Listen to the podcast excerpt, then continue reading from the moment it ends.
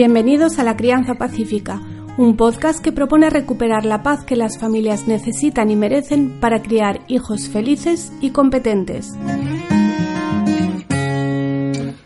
Soy Laura Mascaro y estoy convencida de que cambiando la crianza podemos cambiar el mundo, porque la reforma educativa empieza en tu casa.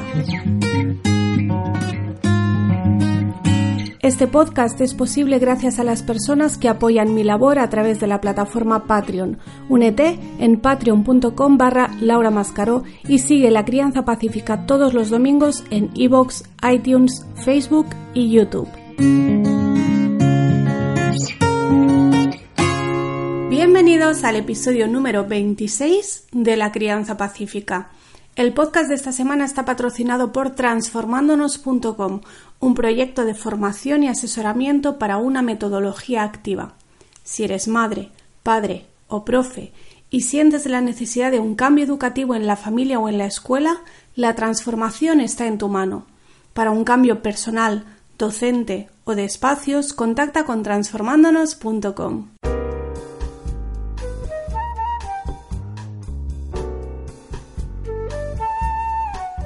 No sé si el episodio de hoy va a ser muy corto o muy largo.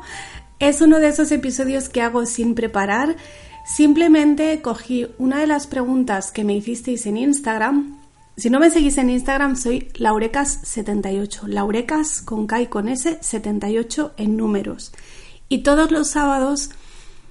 A mí los stories no me gustan mucho de Instagram, pero ahora tienen una función que es para que la gente te haga preguntas. Esa y la de hacer encuestas son dos funciones que sí me gustan. Entonces, todos los sábados pongo lo de las preguntas para que me preguntéis lo que queráis y dedico todo el día a ir entrando a ratitos y, contestar. Entonces, bueno, me hacéis preguntas de todo tipo, la verdad, hay preguntas de lo más variopinto. Muchas, por supuesto, son de homeschooling y de crianza, pero también de, de otros temas. Y hace un par de semanas me hicieron una pregunta que me llamó la atención y dije, esta me la guardo para un podcast. Yo tengo una lista enorme de, temas para el podcast que lo voy anotando cuando se me ocurre o cuando alguien me pregunta algo o me hace una sugerencia, como fue este caso. Y la pregunta era, ¿alguna vez pierdes los papeles? Y pensé, ostras, pues es una buena pregunta y me pregunto también por qué la gente se hace esa pregunta. Entonces, ¿por qué digo que va a ser muy corto o muy largo? Corto porque la respuesta breve es sí, por supuesto, y quien no, pero cada vez menos, porque esto hay que trabajárselo constantemente. La crianza es un trabajo que nunca se acaba.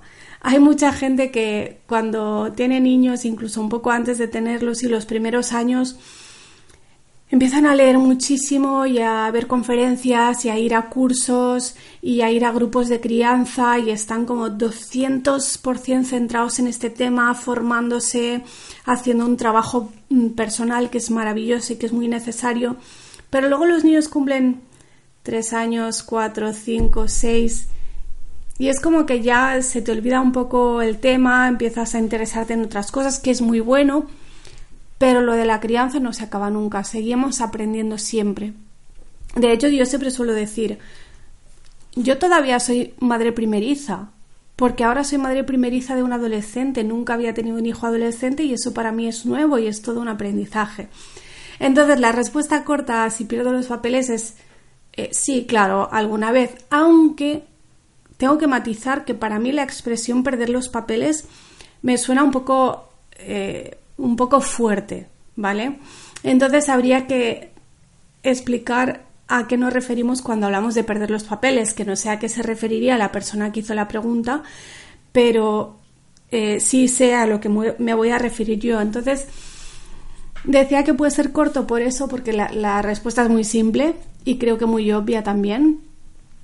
Pero también hay una respuesta larga, porque cuando me puse a pensar sobre el tema, Uf, me venían un montón de ideas a la cabeza y de, cosas que están relacionadas unas con la otra y en realidad no voy a decir nada nuevo. Sé que muchos de los que escucháis este podcast sois nuevos, pero también sé que muchos lleváis años eh, leyéndome, viendo mis vídeos, que habéis hecho mis cursos, entonces Si tú eres de las personas que lleva años acompañándome en este viaje, verás que no voy a decir nada que no haya dicho ya un millón de veces, pero no está de más eh, recordarlo, además hay gente nueva y a mí también me ha venido muy bien.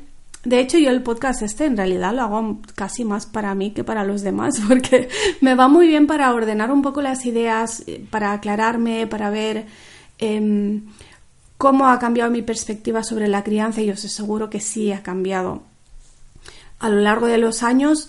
Eh, primero porque pasan los años y tus experiencias te van cambiando un poco la forma en que ves las cosas, pero también por el hecho de haber tenido otro hijo. Y pasar de tener uno a tener dos, para mí, ha cambiado muchísimas cosas. Es cierto que en mi caso el cambio ha venido acompañado también por la pareja, ¿no? Que pasa de hemos pasado de ser dos, yo y el niño, a ser dos adultos y dos niños. Entonces es doble cambio, con lo cual eh, muchas cosas las veo ahora diferentes. La base sigue siendo la misma lo que llamo la crianza pacífica, llámala respetuosa, llámala con apego, como quieras, pero me refiero a tratar de, de vivir en paz, tratar de poner al niño siempre por delante, tratar de que tengan una infancia lo más feliz y tranquila posible y por supuesto tratarles con respeto, con respeto y tratarles como las personas que son, no como si fueran personas incompletas solo porque sean pequeñitos. Entonces, lo primero que quiere decir, o sea, lo primero que me vino a la mente cuando leí esa pregunta es, quizá estamos dando una imagen que no es del todo real.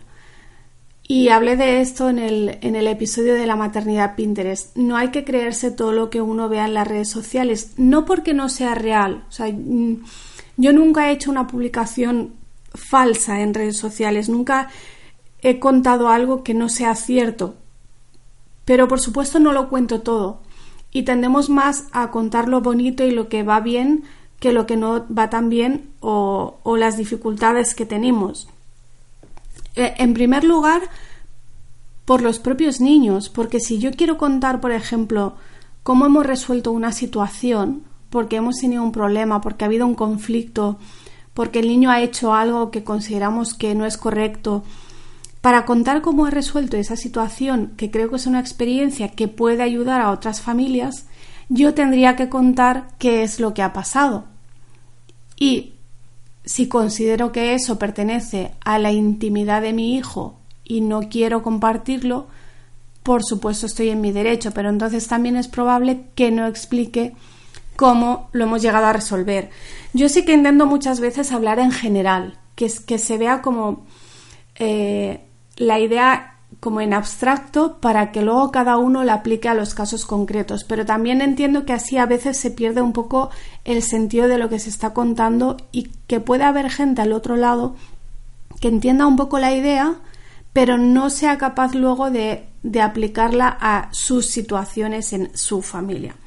Entonces ahí eh, pues existe esta dificultad de, de cómo lo hago para contar ciertas cosas eh, sin faltar al respeto a la intimidad de, mis hijos o de, mi pareja o a la mía propia. Uno, por más que uno parezca muy expuesto en las redes, yo siempre lo digo, a mí algunos me habláis con mucha confianza porque sentís que me conocéis muy bien y en realidad yo cuento muy pocas cosas de mí y de mis hijos pues mucho menos, sobre todo desde el momento en que tienen edad de ya decidir por sí mismos. Y en el caso de mi hijo mayor fue muy pronto que me dijo mamá no quiero que cuentes mi vida así que ya cuento lo mínimo y cuando cuento algo es con su permiso expreso.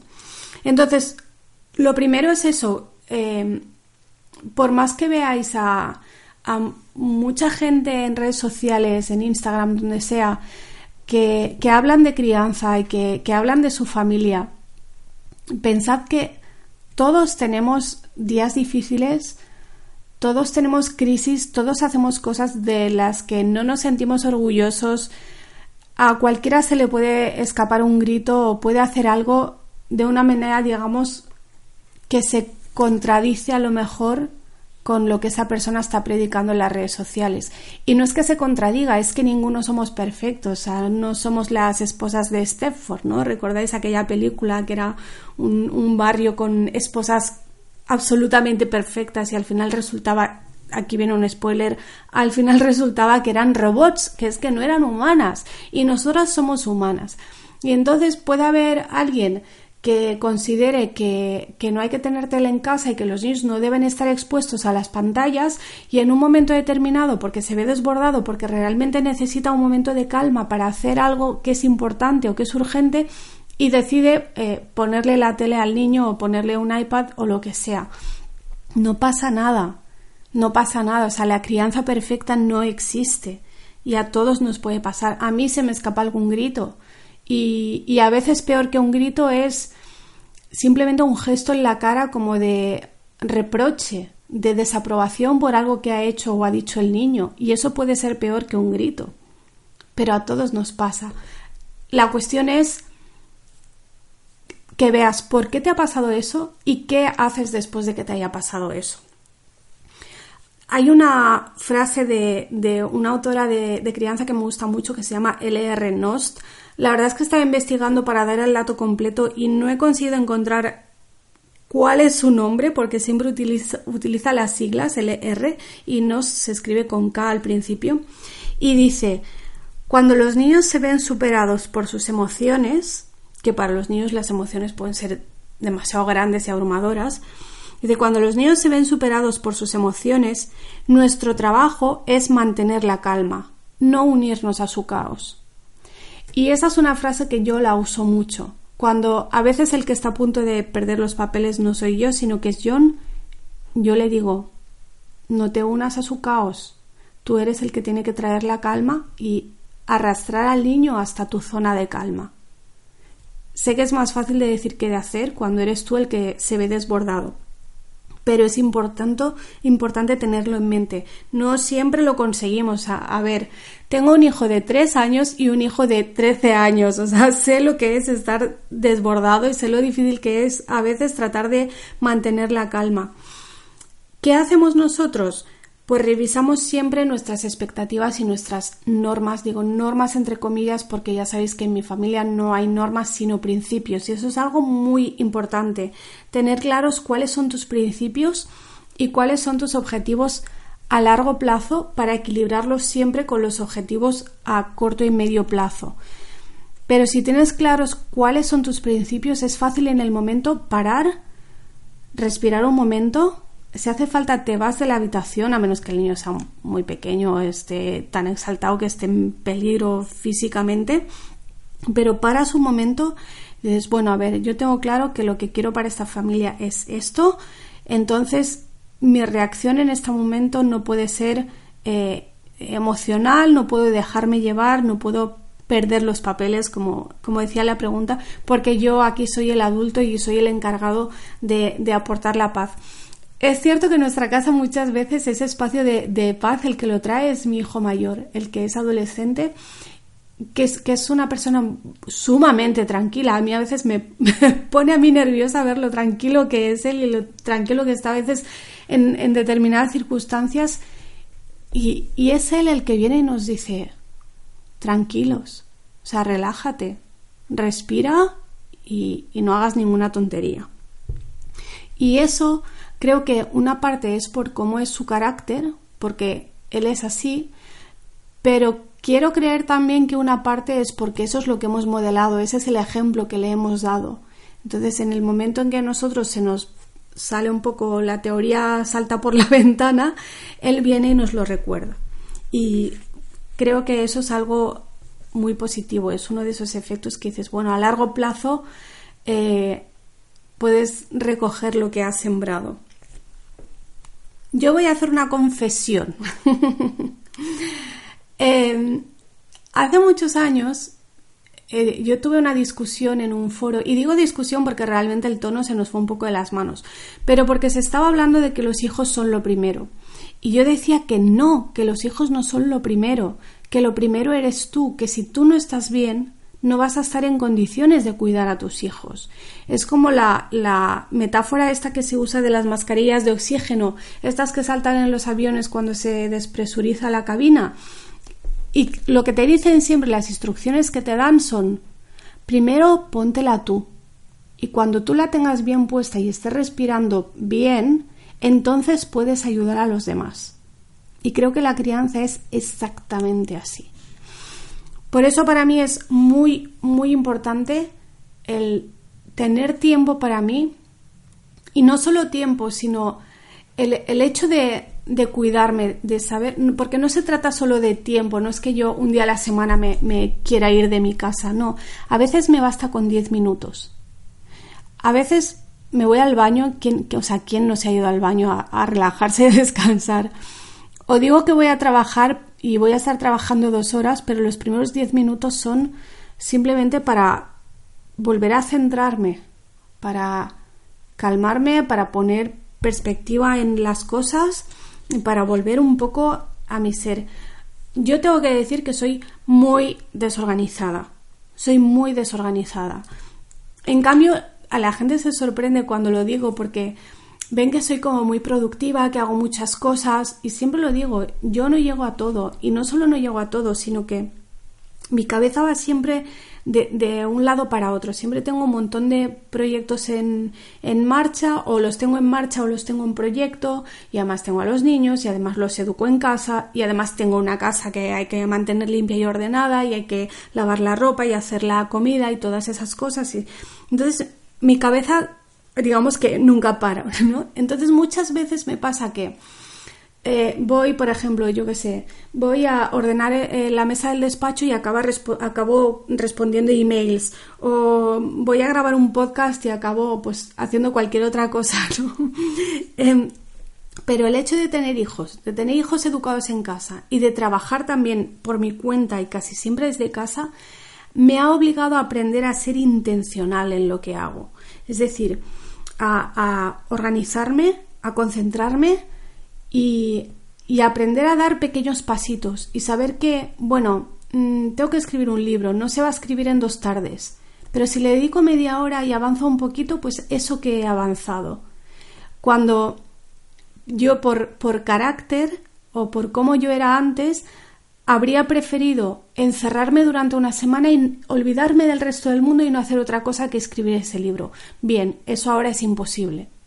Entonces he aprendido a eh, trabajar a ratitos, a concentrarme y sobre todo a no perder nunca de vista cuál es el objetivo y cuáles son los principios. Eso es lo que significa ser intencional, saber por qué haces las cosas y saber que hoy tengo que dedicar una hora a escribir este libro para que luego me pueda ir con la piscina a mis hijos, que también es algo que quiero hacer y que me importa. Entonces, importantísimo, el descanso antes de llegar al límite de estar a punto de perder los papeles. Eso es algo que a mí también me ha costado, me ha costado aprender y, todavía me cuesta. Es cierto que el hecho de tener una salud frágil como tengo yo, pues me obliga un poquito más a cuidarme, ¿no? Pero si no, yo tiendo a que cuando yo me siento bien, cuando yo tengo energía, quiero hacer muchas cosas, quiero hacerlo todo y, entonces llega un momento que colapso, ¿no? y ahí es cuando cuando yo noto que es más fácil que pierda los papeles, aunque no me gusta la expresión, pero es la expresión que estamos utilizando en el episodio de hoy. Lo mismo que yo digo cuando me preguntan por las rabietas, que es busca un patrón, mira si siempre pasa en, en los mismos momentos, a las mismas horas del día o en las mismas circunstancias. Por ejemplo, cuando el niño está cansado o cuando tiene sueño o cuando tiene hambre. Y lo mismo aplica a los adultos es exactamente lo mismo. Y si, si uno tiene la, la templanza de fijarse en, bueno, analicemos qué ha pasado aquí, por qué ha pasado y en qué momento ha pasado, y lo haces cada vez, acabas descubriendo estos patrones que nosotros también los tenemos. Y acabas descubriendo que, por ejemplo, a mí me pasa esto. Si no he descansado, es, tengo mucha menos paciencia, es que es lógico. Le pasa a los niños, me pasa a mí. Entonces, solución, descansar antes de llegar a estar en mi límite. Eso es fundamental. Y descansar mm, para uno significará echarse una siesta y para otro significará salir a dar un paseo y para otro ducharse y para otro ir a hacerse una manicura o irse de compras o lo que sea, lo que sea que a ti te relaje. Hazlo a solas o no necesariamente a solas sin nadie más, sino sin los niños.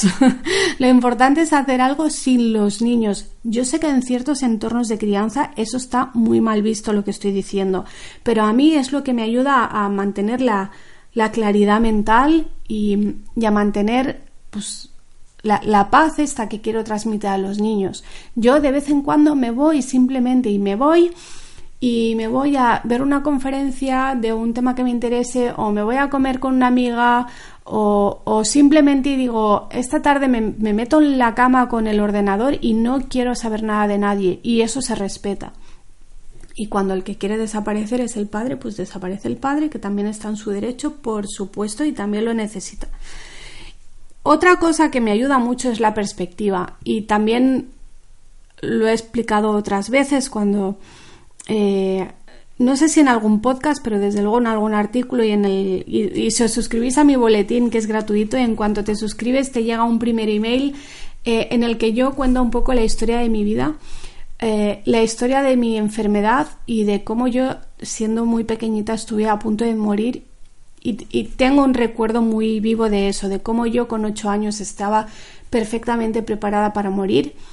Y aquí estoy a punto de cumplir 40 y luego mis hijos, los dos tuvieron cardiopatías al nacer y eso también me dio una perspectiva que, a lo mejor otras personas no tienen, ¿no? El hecho de, de tener la muerte tan cerca, la mía y la de mis hijos, de saber que mis hijos no han conocido a su abuelo, eso me, da perspectiva, eh, me ayuda a, a, decidir, porque al final es una decisión que uno toma, que quiero aprovechar el tiempo que estamos en esta tierra y que queremos vivir tranquilos y felices. Yo os animo a que busquéis qué es lo que a ti te da esa perspectiva. A lo mejor no tienes esta cuestión de, de tener la muerte o la enfermedad tan cerca, pero hay gente que a lo mejor pues eh, ha sido cooperante en un país en vías de desarrollo, ha visto a gente que no tenía prácticamente nada y que aún así se levantaban todos los días con una sonrisa y eso les ha dado la perspectiva. O no hace falta irse a otro país, a lo mejor en tu propia ciudad has podido trabajar con gente que tenía muchísimo menos que tú, pero has visto eh, cómo se enfrentaban a la vida, qué actitud tomaban ante la vida y eso te da la perspectiva. O sea, hay muchas cosas que te pueden dar la perspectiva. Eh, a mí también me da la perspectiva cuando veo a otras familias que a lo mejor tienen siete hijos y pienso, ¿y yo me voy a agobiar con dos? Por favor, o tienen varios bebés. Hay una familia que yo veo en YouTube que tienen, no, sé cuántos hijos tienen, pero creo que tienen como eh, siete hijos menores de 10 años o algo así. Es como tienen un montón de niños chiquitines, chiquitines y, y pienso, ¿cómo lo hacen? Bueno, pues si ellos pueden, yo también puedo con mis dos niños, que encima uno ni siquiera ni siquiera es pequeñito. O veo gente que tiene niños eh, con necesidades especiales, con algún tipo de dificultad o que tiene limitaciones económicas. Y entonces yo pienso, bueno, pues bienvenido sea mi pequeñito caos, bienvenido sea. Siempre hay algo que te pueda dar la perspectiva. Yo creo que lo he contado también alguna vez. Cuando estuvimos visitando a, a Verdelis, que la fuimos a entrevistar para el documental de Parto Respetado, una cosa que les preguntamos, supongo que se le preguntan mucho y, ya lo siento, pero yo se lo tenía que preguntar también. Les dije, ¿cómo lo hacéis? En ese momento tenían seis hijos, sí, ya habían nacido las pequeñas, tenían seis hijos. Y yo siempre veía su casa tan limpia y ordenada. Y la mía, solo con un niño pequeño, porque el otro ya con en ese momento tendría creo que 11 años, pues ya no, no esparcía juguetes por todo el salón, ¿no? Ya, ya eh, hace otro tipo de actividades y, no hace tanto desorden en casa. Y yo le pregunté, ¿cómo lo hacéis para tener la casa tan limpia y ordenada? Y su marido nos dijo, la verdad es que nos va mejor ahora con seis que cuando teníamos uno. Porque con seis no te queda otra que ser organizado y que enseñar a cada niño que todos tienen que poner de su parte. Y eso hace que, todo funcione con, un engranaje casi perfecto, ¿no? Por eso a mí me gusta el concepto de la familia como un equipo. Igual que la pareja, yo la pareja la veo como un equipo. Estamos remando en la misma dirección y tenemos que, que organizarnos todos juntos y poner todos de nuestra parte para que esto funcione. Así que perder los papeles, sí, pero cada vez menos. Y sí, pero usando esa experiencia para que la siguiente vez pueda reaccionar de otra manera. Hacemos malabarismos todos los que tenemos hijos y si además educamos en casa y si además trabajamos por nuestra cuenta, hacemos unos malabarismos increíbles. Pero recordamos que hemos elegido vivir así. Yo he elegido tener hijos, he elegido educarles en casa y he elegido hacer este tipo de trabajo. Y también elijo hacer las cosas con alegría, incluso los días que me cuesta. Y para eso me va muy bien una herramienta que usamos a diario. Mira, al final está siendo largo el podcast. Hay una cosa que nosotros hacemos todas las noches, absolutamente todas las noches, no importa lo cansados que estemos, no importa si estamos de viaje, no importa si estamos todos juntos o alguno se ha ido a pasar la noche a otro sitio, lo hacemos todas las noches, que es el diario de agradecimientos. Es una herramienta que que propone la escritora Sarah Van Brenak. Es una herramienta que utiliza mucho Oprah Winfrey y es una herramienta que yo utilizo desde que mi hijo mayor era muy pequeñito. Nosotros no lo hacemos escrito porque cuando empezamos a hacerlo pues el niño era tan pequeño que escribir no tenía sentido. Lo empezamos a hacer de forma oral y hemos seguido haciéndolo oral. Eh, es un momento en el que nos reunimos por la noche junto, justo antes de irnos a dormir. Nos reunimos todos y cada uno da gracias por cinco cosas que le hayan pasado ese día. Y tienen que ser cosas, eh, no cosas genéricas como gracias porque tenemos una casa. No, cosas concretas que hayan pasado en ese día. Como mm, gracias porque la comida que has hecho hoy estaba eh, deliciosa. O gracias porque hoy, pues yo qué sé, iba, tenía que ir en autobús y no lo he perdido.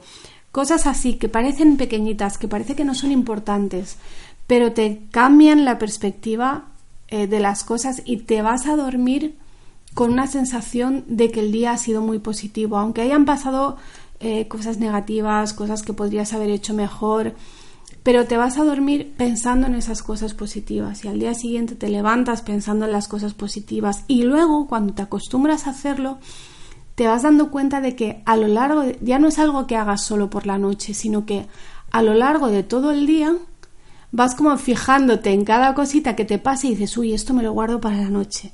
Y muchas noches tienes más de cinco cosas que agradecer. Entonces, nosotros elegimos vivir así, elegimos vivir con alegría, porque podríamos elegir también vivir agobiados, pero preferimos vivir felices, porque pensamos que las cosas no tienen que tomarse tan en serio. Así que si un día pierdes los papeles, no pasa nada, de verdad que no pasa nada. Pero tienes que usar eso para la próxima vez reaccionar de otra manera. Si has llegado hasta aquí, te lo agradezco inmensamente. Esta semana saludamos a nuestro patrocinador que es transformándonos.com por una pedagogía activa y recuerda que puedes colaborar en patreon.com barra Laura Mascaro y que puedes seguirnos todos los domingos en iVoox, iTunes, Facebook y YouTube. Que tengas una bella y pacífica semana.